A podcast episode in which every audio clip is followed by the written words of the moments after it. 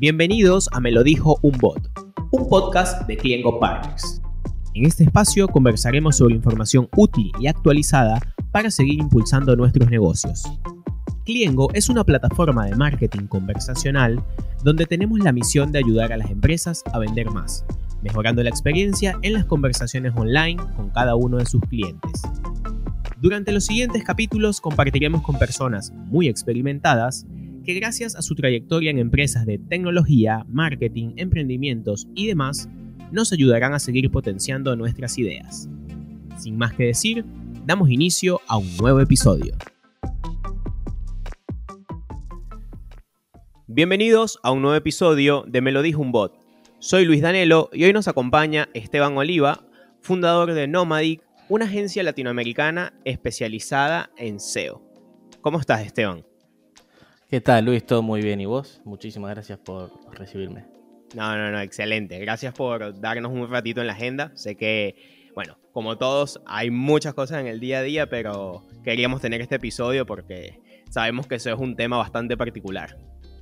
Sí, sí, sí, totalmente. Y dentro, creo que es importante que, diría yo, entre todos, vayamos haciéndonos lugar en la agenda para para tener conversaciones que hacen que el ecosistema crezca. Así que de vuelta, muchísimas gracias por invitarme. Genial. Bueno, yo creo que vamos a empezar el episodio con lo más básico. Tenemos ya, de a poquito estamos creando como un, no sé si un ritual, pero como una premisa eh, de definir un poco el tema capaz en, un tweet. ¿sí? Me gustaría que de forma muy resumida eh, ustedes en, en Nomadic o vos como Esteban nos digas ¿Qué es SEO? ¿Sí? Una definición de SEO sencilla que, creas que cala bastante bien. Bien, es una, buena premisa. Creo que por eso, por eso a Twitter le, fue tan bien. Nos, enseñó a todos a ser más resumidos. Eh, que no siempre es fácil. Mira, em, es raro porque tiene muchas muchas aplicaciones, pero si tuviera que definirlo en un tweet, sería que, que es el conjunto de acciones que, tomemos para posicionarnos como referentes ¿no? en el principal canal que nuestros clientes están usando para tomar decisiones de consumo. Excelente. Creo que literal usaste los caracteres completos. sí. de, ahí se desprenden un montón de cosas, pero la base es esa. ¿no? Es, eh, el concepto del, canal eh, y, realmente de entender que es donde, donde tomamos decisiones, ¿no? Es en Google. Genial. Bueno, igual sé que se desprenden un montón de cosas y de eso quiero que hablemos. Ahora, eh, también está bueno, me gusta conocer a la, persona con la que estoy hablando y sobre todo los que nos están escuchando, por ahí entender un poco, eh, bueno, quién es la persona que, va a explicar este tema de deseo, quién nos va a dar su punto de vista y demás.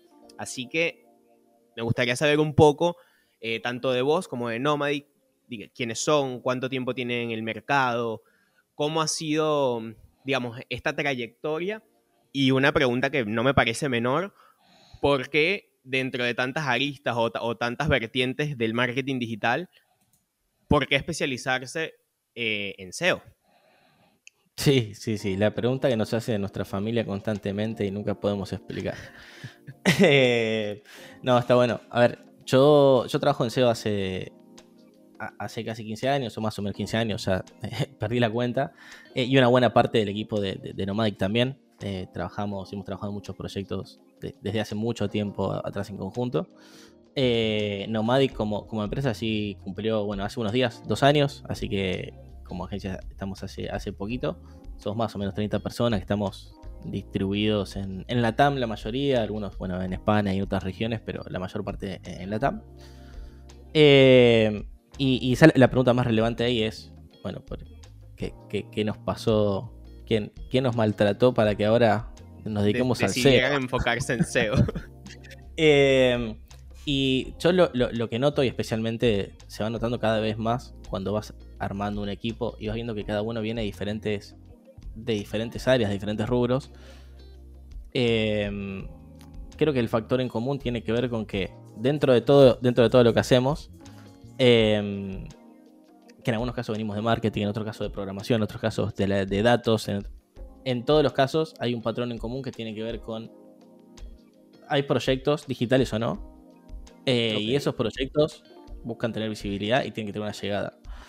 Eh, y hay como una, una última pregunta que te haces cuando terminas un proyecto, cuando lo estás haciendo. Yo, por ejemplo, vengo del lado de, desarrollo inicialmente, hacia desarrollaba sitios web. Eh, y es un buen ejemplo. Terminas un sitio y ahora, ¿quién lo visita? ¿Cómo llegas a, nuevos clientes? Más allá de las otras acciones que, hagas. Pero aún las otras acciones que hagas van a tener un impacto en Google, porque si haces acciones de vía pública, después la gente va a Google y busca sobre esas acciones o sobre tu marca. En definitiva, todo termina ahí.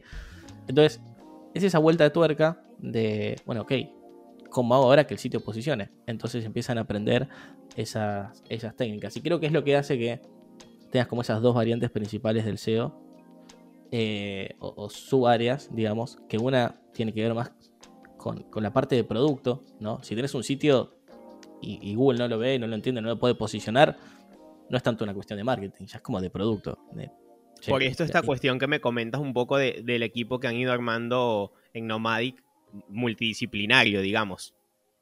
Sí, sí, sí, sí, sí. De hecho, una, una, parte vienen de trabajar en medios, son periodistas. Bueno, justamente tiene que ver con posicionar las, las noticias en, de, los medios con los que trabajamos. En otros casos tiene que ver con hacer estrategias de contenidos que se acoplen quizá a un servicio más B2B, eh, ¿no? Para poder entender todo el loop. En otros casos tiene que ver más con, una optimización mucho más del lado técnico, porque los sitios son complejos, ¿no? Especialmente en algunos en algunos e-commerce que son nativos digitales.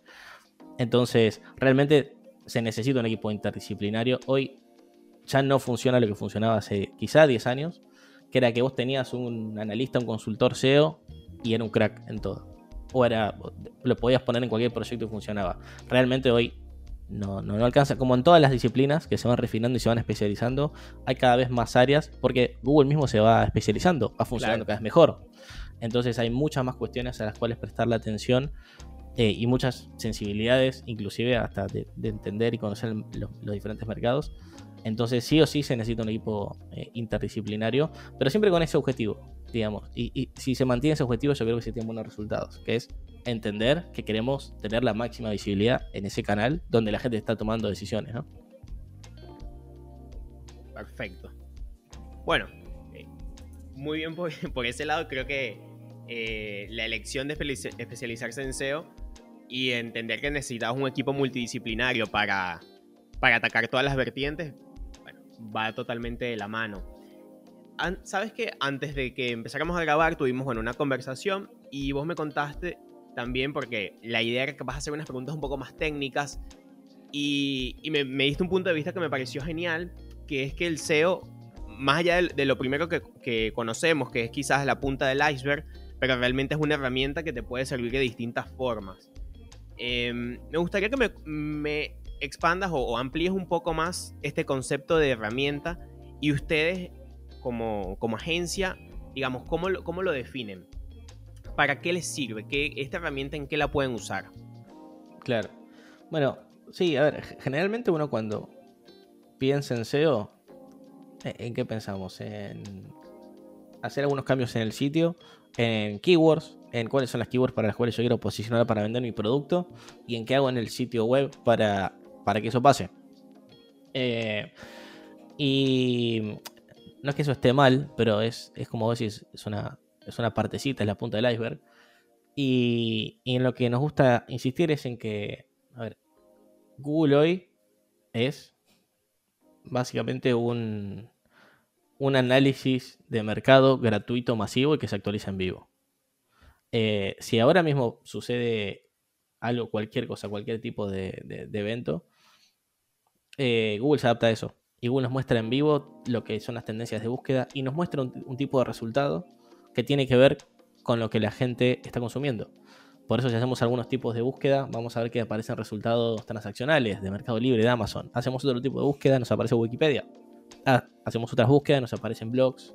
Otras búsquedas, nos aparecen en eh, Google Maps. Entonces, y esto es eh, básicamente el algoritmo más avanzado del planeta que está viendo dónde cliquea el usuario y nos muestra. Eh, y esa es la, digamos, la principal funcionalidad que tiene y la, gran potencia que tiene, que generalmente no se, no se, no se le presta atención. Es, eh, salimos a, buscar y salimos a pagar estudios de mercado, salimos a hacer focus group y a pagarlos y nos damos cuenta que tenemos una herramienta gratuita que justamente nos está, nos está marcando eso. Y si le prestamos atención, podemos tomar muchísimas eh, decisiones que nos permitan vender más. Eh, yendo a un ejemplo, vamos a no sé, una keyword, una keyword muy genérica que cualquiera nos, nos podamos imaginar. Si buscamos, no sé, pensamos en una keyword como proveedores de internet. ¿no? Es una, keyword que decís, bueno, está en una empresa competitiva que ofrece servicio de internet, puede querer posicionarse para esa búsqueda. Eh, cuando hacemos esa búsqueda y vemos lo que esté posicionando en Google, seguramente vamos a tener más contenido informativo, más sitios que están comparando a los proveedores de internet o que los listan, ¿no? Nos, aparezcan sitios de, de otros que no son proveedores de internet. Porque es una búsqueda que detrás de esa búsqueda está la intención del usuario en donde todavía está tomando una decisión.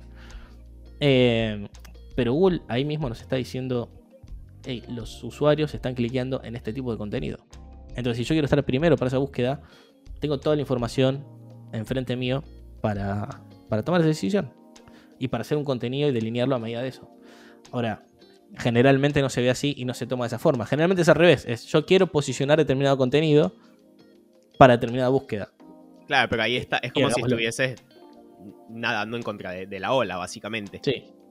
Sí, sí, totalmente. Y vemos muchos casos en donde sucede eso, ¿eh?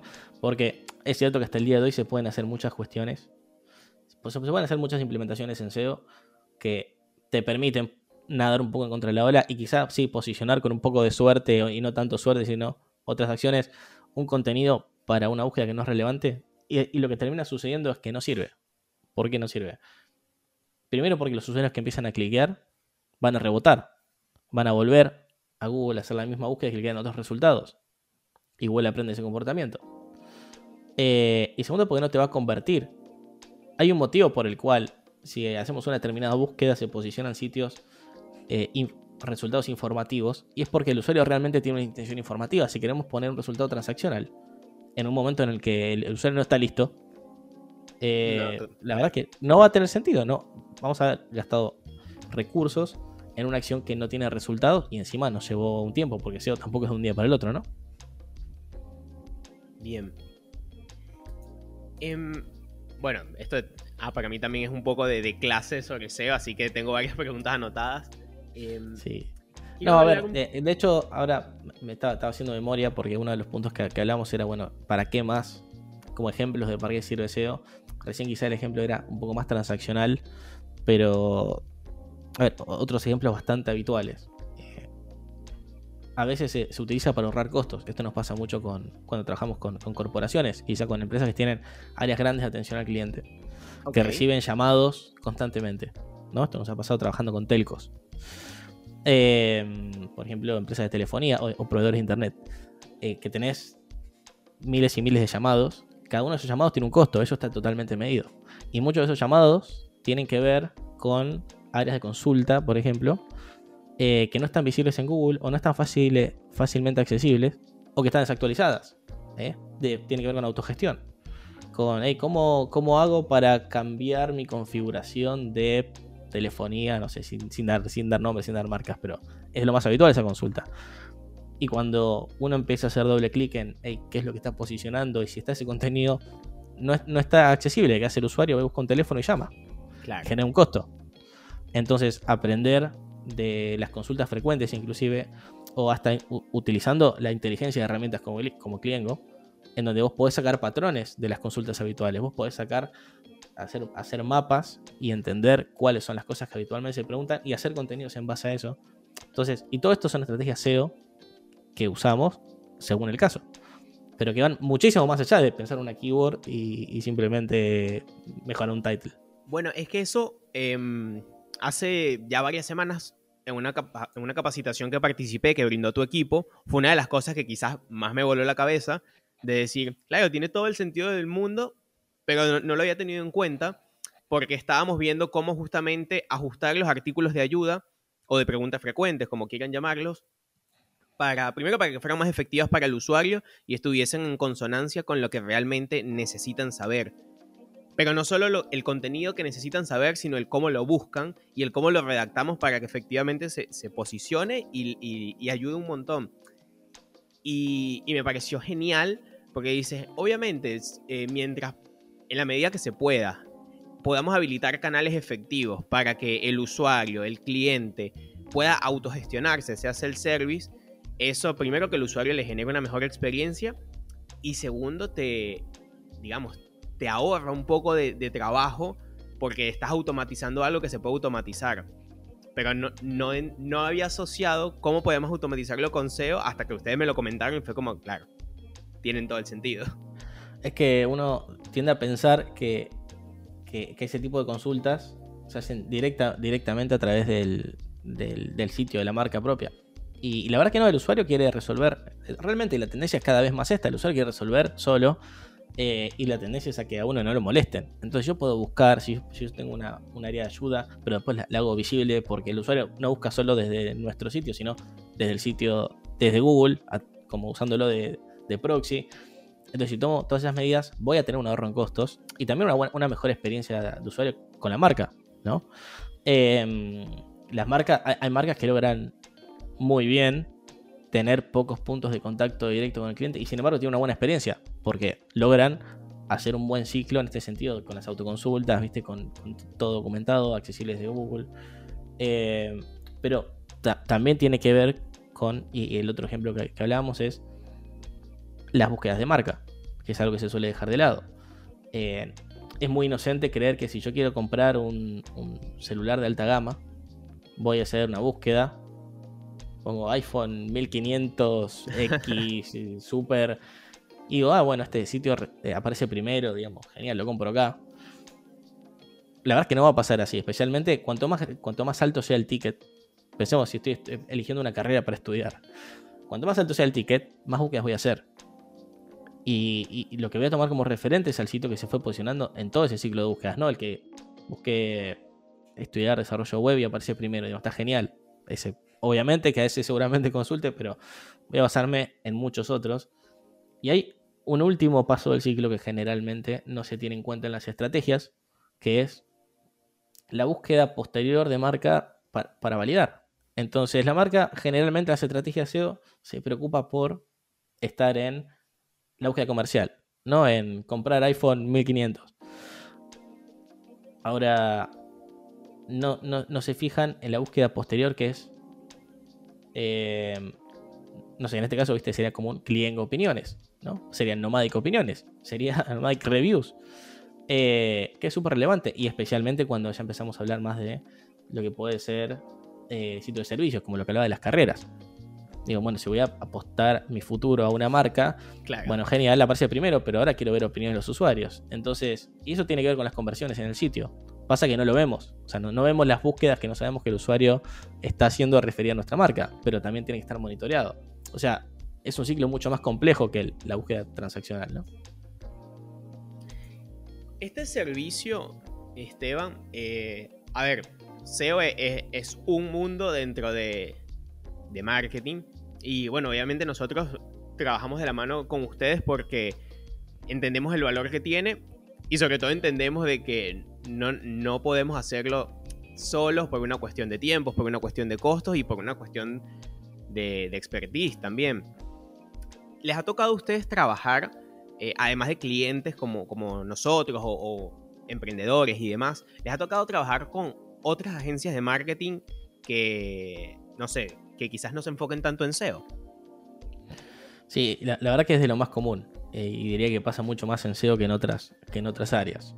Eh, nos pasa muchísimo que, estamos en contacto, sea por conocimiento o porque se acercan eh, agencias o, marcas que hacen todo lo de marketing menos SEO, nos gusta decirle, ¿no? Entonces, en, las redes sociales, en se hacen creatividad inclusive, a veces newsletter, datos, analytics, BI, eh, pero no hacen SEO, porque la parte SEO es bastante particular. Por esto que cada vez se va complejizando más, digamos, o, tienen cuestiones muy básicas de SEO, ¿no? Como quizá la parte de, chequeo técnico, pero no la parte más estratégica y, que, y, de, poder analizar y monitorear. Entonces, es súper habitual, por eso sí, la verdad que tenemos, tenemos muchos partnerships con, agencias en donde la parte SEO directamente la ven con nosotros, que también tiene sentido del otro lado, es para qué ofrecer algo que no lo voy a hacer bien, si considero que no voy a ofrecer bien, directamente busco a un, proveedor, ¿no? a un partner que, lo pueda resolver mejor.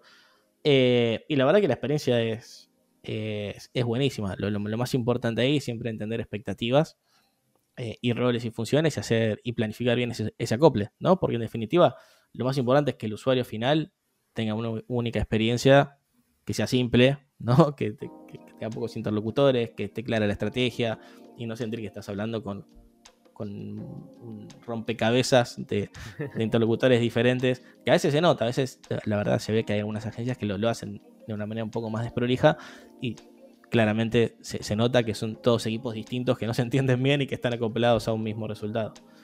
Pero es lo más común del mundo. Ok, ok. No, te lo pregunto porque obviamente dentro de nuestra comunidad tenemos muchísimos partners em, y también muchas personas que por ahí van a estar escuchando este episodio y está bueno entender que, las puertas están abiertas y sobre todo que es una acción que se puede dar más habitual de lo que, de lo que a veces se puede pensar. Que tiene sentido porque al final cualquier persona, cualquier empresa que provea un servicio, la idea es hacerlo lo mejor posible o a eso tenemos que apuntar y parte de eso también es entender hasta dónde podemos llegar y cuándo tenemos que pedir ayuda a alguien que tenga más experiencia. Totalmente, y de hecho te, digo más, una, una acción que nos gusta hacer a nosotros, aunque puede, puede ser un poco, un poco más polémica, es eh, que parte de la base de que tenemos muchos años en el mercado, entonces, y también es un rubro chico. Entonces, al fin del día, uno se, conoce mucho con los interlocutores del ecosistema y, tenemos muy buena relación con, otros interlocutores o consultores SEO que quizá tienen alguna expertise o tienen experiencia en casos muy similares y a veces surge un proyecto en donde los incorporamos directamente, digamos, hacemos una interconsulta ahí porque, digamos, si, sabes de alguien que manejó por ejemplo, la, la marca o las dos marcas más fuertes en un rubro y puedes acceder a ese conocimiento, ¿por qué no? Digamos, hay, hay una cosa ahí medio oscurantista de, no querer compartir y no querer poner sobre la mesa, que para mí es muy dañino. Eh, pasa en, muchos ecosistemas, pero en SEO particularmente, digamos, es... Eh, y genera esa percepción a veces de que las cosas son magia negra, ¿viste? Eh, que yo creo que hay, que hay que salir de esa dinámica. Mira, estos días estaba escuchando una, estaba escuchando un podcast, era un podcast deportivo. Y me acuerdo una anécdota que dijeron de, no voy a decir nombres, pero que digamos un DT, un director técnico, cuando le tocó asumir un club, em, eh, un otro director técnico que había estado años atrás y había llevado, digamos, a ese club a una muy buena posición, decidió llamarlo y se reunieron y estuvieron reunidos poco más de siete horas. Y, y lo que cuentan es que realmente fue un intercambio de conocimientos sin ningún tipo de fin lucrativo, pero fue decirle, mira, yo trabajé con este cliente o este equipo, lo hicimos de esta manera, esto te puede funcionar. Y la realidad que me, me parece que es algo que se replica en muchos campos, porque hoy al final estamos en un mundo que está súper conectado y, y estas acciones que no tienen capaz un impacto económico en el momento, pero tienen un impacto mucho más significativo a nivel de, de conexiones y a nivel de, de, prestigio y, de todo. Sí, sí, sí, sí. Em, creo el cortoplacismo, yo coincido eh, totalmente. El cortoplacismo tiende a ser el, mayor enemigo. Eh, cuando creo que tenemos muchísima evidencia de que, de que todo va hacia incrementar aún más el peso que tiene la marca y especialmente la marca personal. Entonces, quedarse embarrado en, el corto plazo cuando, cuando hay buenas oportunidades de, colaboración. A mí me parece una lástima, pero sí soy consciente que es el camino que toman, que, toman muchas, muchas personas, digamos, es, normal también verlo de ese modo. Totalmente. Para finalizar el episodio, Esteban, no me quiero ir sin esta pregunta. Eh, medio cliché puede ser, pero, pero creo que está buena. Me gustaría que me dijeras, capaz, alguna práctica eh, o acciones que consideres que por ahí son mitos en SEO. Es decir, que habitualmente se cree que haciendo X cosa se puede lograr un mejor resultado y por ahí pasa todo lo contrario o directamente el tiempo que invertiste no generó ningún cambio. ¿Qué, mito crees que, suele pasar? Bueno, el, hay varios, y es una buena pregunta porque además en SEO y es lógico que en SEO haya más, más mitos que en otras áreas, básicamente porque es una caja negra. Eh, si, vas a, cualquier, a cualquier canal, vas a Facebook y te da pautas claras de qué tenés que hacer para funcionar en Facebook. Vas a, inclusive Google Ads, y tenés pautas claras de qué tenés. En cualquier plataforma, en cualquier canal, vos tenés unas pautas. Bueno, en SEO no.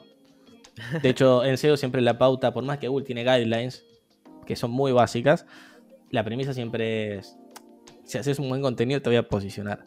Lo que es la cosa más genérica que, puede llegar a existir. Entonces es lógico que haya muchísimos mitos alrededor del SEO. Eh, yo creo igualmente que el más dañino de todos es la premisa de que si no se hace una cosa muy agresiva, muy eh, estratégica y abarcativa y con un montón de inversión de SEO, eh, no va a servir y no hay que hacer nada. Que creo que justamente hay que ir por el lado opuesto. Eh, todo el mundo puede hacer SEO, siempre se puede hacer SEO. Insistimos muchísimo, damos muchas capacitaciones, inclusive a, y workshops para, para pymes o startups, porque todo el mundo puede hacer SEO cuando entendemos que todas las acciones que hacemos terminan en una búsqueda en Google. Y podemos tomar acciones concretas que hacen que para cada una de esas iniciativas tengamos mejor resultados hicimos una pequeña estrategia de marketing que va a hacer que se busque determinado, determinada palabra, podemos hacer dos o tres cosas en la landing que creamos para que se posicione mejor. Podemos hacer dos o tres cosas al momento de diseñar nuestro sitio, dos o tres cosas. Eh, y no implica trabajar con una agencia necesariamente, no implica contratar una persona full time in-house que haga SEO, así simplemente seguir buenas prácticas en cada, una de esas áreas. Y son poquitos cambios que van a tener muchísimo impacto. Eh, no, es necesario, porque realmente nos sucede muchísimo de recibir este, este feedback. No, bueno, pero no tengo, no tengo dinero para invertir en SEO en este momento. Bueno, no, inviertas más cosas en SEO, pero sí se puede cambiar el chip y, entender que SEO es algo totalmente transversal que puede impactar en cada una de las áreas. Inclusive hacemos una acción de prensa, pues salimos a una galletilla, se puede trabajar en esa galletilla para que tenga un impacto y tenga un link hacia nuestro sitio, por ejemplo. Digamos, en cada una de las áreas hay algo para hacer que puede beneficiar al SEO. Entonces, eso yo diría que es el más, el más eh, importante. Y en el otro extremo estaría, diría yo, el, otro gran riesgo, que es la gente que es muy descuidada en la forma en la que hace SEO. Ahí Google es el, primer buscador del mundo, digamos, el primero que existió, que empezó a penalizar sitios en base a lo que hacen y no solo dejar de posicionarlos. Básicamente es que si yo intentaba manipular a Google, si yo intentaba manipular Altavista o a Bing o a cualquier otro, cualquier otro buscador, eh, no sé si recuerda Altavista. Altavista, eh, sí. Sí, me hiciste igual viajar varios años atrás, pero sí, Altavista. Em, pero es que fue uno de los puntos que hizo que, Google crezca lo que, lo que creció. Los otros, los otros buscadores, eh, no, no, inclusive hasta el día de hoy los que no son Google, eh, como no penalizan. Simplemente si yo hago una, mala acción o intento forzar o engañar al buscador, me ignoran la acción. Google penaliza en el sentido de que si se da cuenta o percibe el algoritmo, y eso, eso es lo grave, porque es algorítmico, esto no es manual. Hay penalizaciones manuales, pero es algorítmico. Que mi sitio está queriendo engañar a Google para posicionarse, me, desaparece totalmente los resultados. y significa que hasta cuando busques tu marca, la marca no va a aparecer más. Así, así, así de mucho, así de tanto desaparecemos.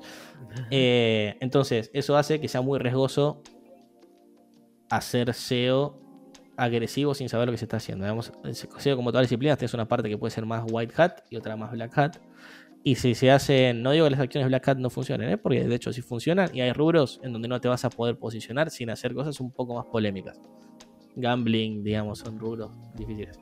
Ahora, eh, si no se sabe lo que está haciendo y se van por soluciones que parecen muy simples, a veces podemos tener riesgo de eh, después tener un sitio que es irremontable. Y nos llegan muchas consultas de sitios que dicen, hey, yo hace, hace un año y medio pasó una actualización de Google y me penalizó y desde ese momento no tengo más tráfico. Y cuando se ven, las acciones hacia atrás que se estuvieron haciendo, va a ser muy difícil que ese sitio remonte. Eh, porque los links que se compraron, porque la estrategia de links piramidales, porque los contenidos spam, porque miles de cosas. Ese sería como el otro extremo, ¿no? Una es no hacer nada de SEO y el otro es all-in, pero por el SEO más turbio. Y generalmente es el más turbio y el más barato a la vez, ¿no? Que es que el, sí, no pasa nada, aprendemos un bot. Sí, sí, mala combinación. Eh, esos serían como los dos, yo diría, más importantes para, para evitar. Genial.